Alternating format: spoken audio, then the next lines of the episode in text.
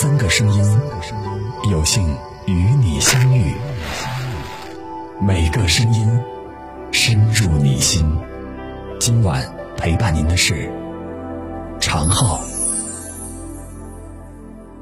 我是主播常浩。今天要跟大家共同分享的文章题目叫做《世人笑我不一样，我笑世人一个样》。中国近代史上有一位奇男子。他英俊潇洒，才貌双全，三次剃度，三次还俗。佛教有五戒，曰：不杀生，不偷盗，不淫欲，不妄言，不饮酒。此人仅五犯其四。至今，人们对他的评价仍是莫衷一是。不欣赏他的人，评价他是鸡人、怪和尚、厌世者、自虐狂。而欣赏他的章太炎，称其为亘古未见的稀世之才。郁达夫说他在中国的文学史上早已是不朽的了。印顺大师则干脆说中国有两大诗僧，前有佛印，今有曼殊。没错，他就是一代狂僧苏曼殊。世人看我太可怜，我怜世人看不穿。苏曼殊，原名苏简。曼殊是他出家后的法号。有时候，命运之神是一位残酷又温柔的诗人，他一面赐给了苏曼殊惊人的才华，一面又夺走了他的平凡幸福。一八八四年，苏曼殊出生在日本横滨，父亲苏杰生，某洋行买办，常年在横滨经商。苏曼殊的身份颇为扑朔迷离，说法不一。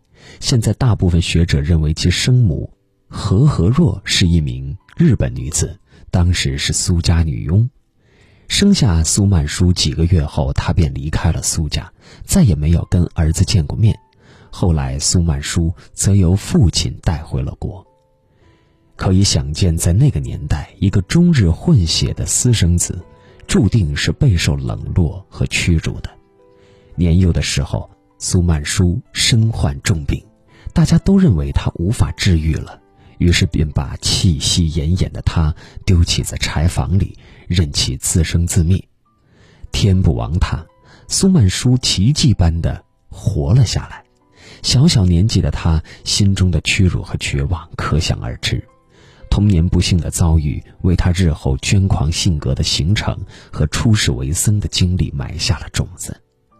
病好后，他在广州出家了，后因不守清规戒律，在寺庙里烤鸽子吃而被逐出山门。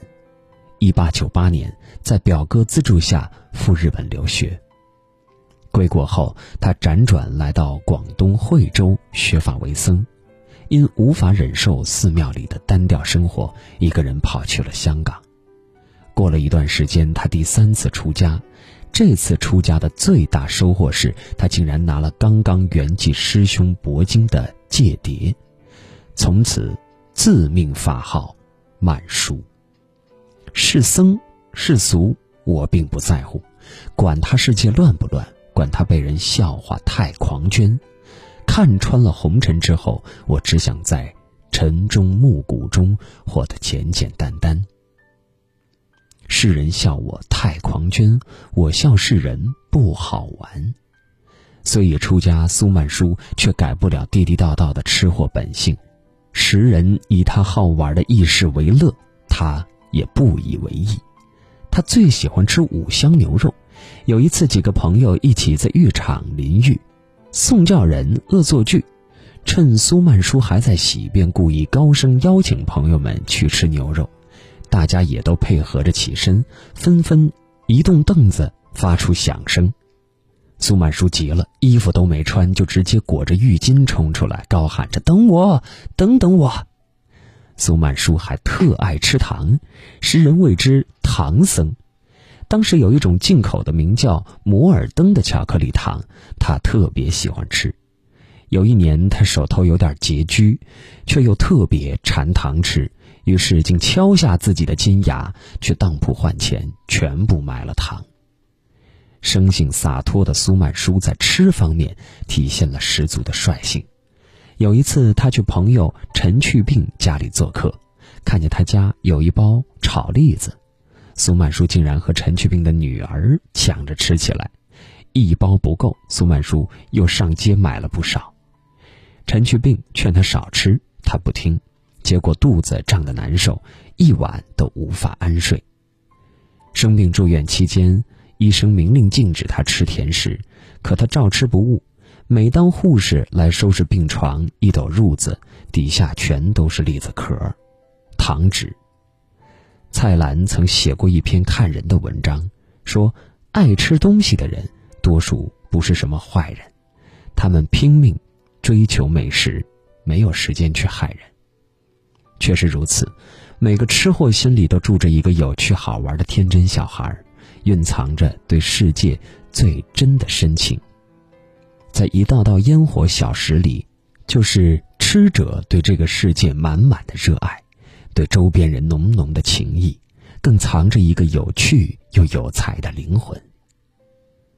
世人笑我太疯癫，我笑世人太方言。苏曼殊虽皈依佛门，但毕竟也是正当年少的血肉之躯，七情六欲一点儿也不比凡俗之人少。跟当时的很多文人一样，苏曼殊很喜欢喝花酒，穿着僧袍逛青楼，在时人眼中未免有点疯疯癫癫，但是在他眼中，歌妓跟自己一样都是天涯沦落人。歌妓倾诉身世之苦时，他会认真倾听，并且慷慨解囊。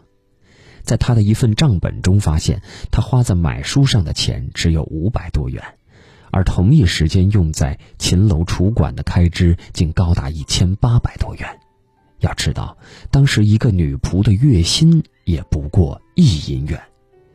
一九零八年，苏曼殊去日本的时候，遇到了艺妓百柱疯子，他被百柱疯子弹奏的悲凉的古筝曲所打动，两人一见钟情，引为知己，同床一夜。面对容貌艳艳的百柱疯子，苏曼殊守身如玉。后来，百柱疯子提出订婚，苏曼殊担心耽误他，黯然远走他乡。回国的船上，陈独秀等人问起此事，苏曼殊捧出百柱疯子的发饰，而后尽数抛入海中，痛哭不已。归去后，苏曼殊对他仍念念不忘。悲痛中，他挥笔写下：“鸟舍凌波积似雪，千尺红叶所题诗。还清一薄无情泪，恨不相逢未涕湿。”在苏曼殊去世之后，发现他遗物里唯一一张人像，便是百柱疯子的调征图。六世达赖仓央嘉措曾面临跟苏曼殊一样的痛苦，他曾有诗云：“世间安得两全法？不负如来不负卿。”有人说，生活中有两大悲剧，一个是欲望得不到满足，一个是欲望得到了满足。生而为人，到底该肆意享受，还是该如苦行僧般自律节制？对每个人来说都是万难的抉择。一僧一俗的苏曼殊，一生都在爱中挣扎，在情里痛苦，想爱不敢爱，你奈人生何？世人笑我不自珍，我笑世人又名声。钱钟书先生曾在《围城》里说：“东洋留学生捧苏曼殊，西洋留学生捧黄遵宪。”留学生不知道苏东坡、黄山谷目间只有这一对苏黄。确实，苏曼殊在当时声望颇高，他的浪漫气质和翩翩风度无不傲然耸立于乱世之中。苏曼殊聪慧灵秀，才华横溢，不但是著名的诗人、小说家、散文家和画家，而且还是第一个。把雨果的小说和拜伦、雪莱的诗介绍到中国来的翻译家，有人说苏曼殊曾拜师于章太炎，章太炎羞赧的澄清，他写的诗，我一个字都改不了。读苏曼殊的诗，会发现他对世间的一草一木和四季轮转都充满了细腻的情思。然而，他写诗并不是为了扬名立万，他很洒脱，想写就写，不写就搁笔。关于苏曼殊的画作，黄宾虹曾评价说：“曼殊一生只留下了几十幅画，可惜他早死了。单就凭那几十幅画，其分量。”也就够得过我一辈子的多少画。虽然当时苏曼殊的画已千金难求，但他作画不太讲究，随手画好随手扔，而且很多时候他作画都是送友人的，并不是为了赢得什么名声。有时候苏曼殊也痛下决心，想要完成巨幅画，可刚提起笔，几滴墨溅在了纸上，他不愿费劲换纸。于是，巨幅画的计划不了了之。当时，叶楚仓非常想要苏曼殊的墨宝，于是将他带进一个摆满了雪茄、牛肉和糖果的房间。美食当前，苏曼殊下笔如有神助，于是画下了大名鼎鼎的《坟堤吊梦图》。世人笑我不自珍，我笑世人有名声。这世上。有点才华的人难免陷入沽名钓誉的泥沼，在名利的追逐中却失了初心。难得有人如同苏曼殊这般，在俗世中保持一颗出世的赤子之心，视功名利禄为粪土，在飘逸出尘中领悟到了艺术和为人的最高妙旨。世人笑我不一样，我笑世人一个样。一九一八年五月二号。苏曼殊病逝于上海，年仅三十五岁。去世前留下一句遗笔：“一切友情都无挂碍。”在短短的三十五个年头里，他尽其所能，绽放出璀璨炫目的生命火光，创造了属于自己的极其丰富的精神世界。生而为人，何其幸哉！世人笑我不一样，我笑世人一个样。苏曼殊言行怪诞，颇有魏晋风骨，这让当时的很多大咖都心甘情愿地汇聚在他周围。鲁迅曾调侃说：“我的朋友中有一个古怪的人，一有了钱就喝酒用光，没有了钱就到寺里老老实实过活。”陈独秀则说：“书见举世污浊，遂起厌世心理。”因而采取了自杀策略，所以乱吃乱喝以求速死。在许多朋友中间，像曼殊这样清白的人真是不可多得了。他们喜欢他的痴，他的怪，他的懒，他的真，因为苏曼殊自由洒脱地活出了让他们羡慕的一个人的真正模样。他写诗却不想成为柳亚子，他作画却不想成为黄宾虹。他做僧人，却不做第二个李叔同；举杯酒满，焚书毁经，狂歌走马，莺歌燕舞。他只想做自己，不图富贵，不求青史留名，只求不负此生。苏曼殊独立追求自由人格的思想是超前的，他心性高远。我行我素，三次剃度，三次还俗，来来回回兜圈儿，不过是想在理想和现实之间找一个平衡点。反观我们这一生，能为自己而活的人实在太少太少。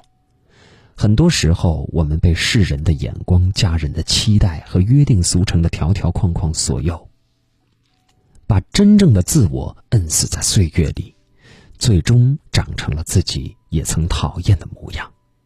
每个人都会死去，但并不是每个人都真正活过。作家贾平凹曾说：“人最大的任性，就是不顾一切坚持做自己喜欢的事儿。只有这样，人才可以说我这一生不虚此行。”红尘纷纷扰扰，人群来来去去，来日并不方长。愿我们能如苏曼殊，为自己真正的。活一次，更多美文，请继续关注，也欢迎把我们推荐给你的朋友和家人，一起在阅读里成为更好的自己。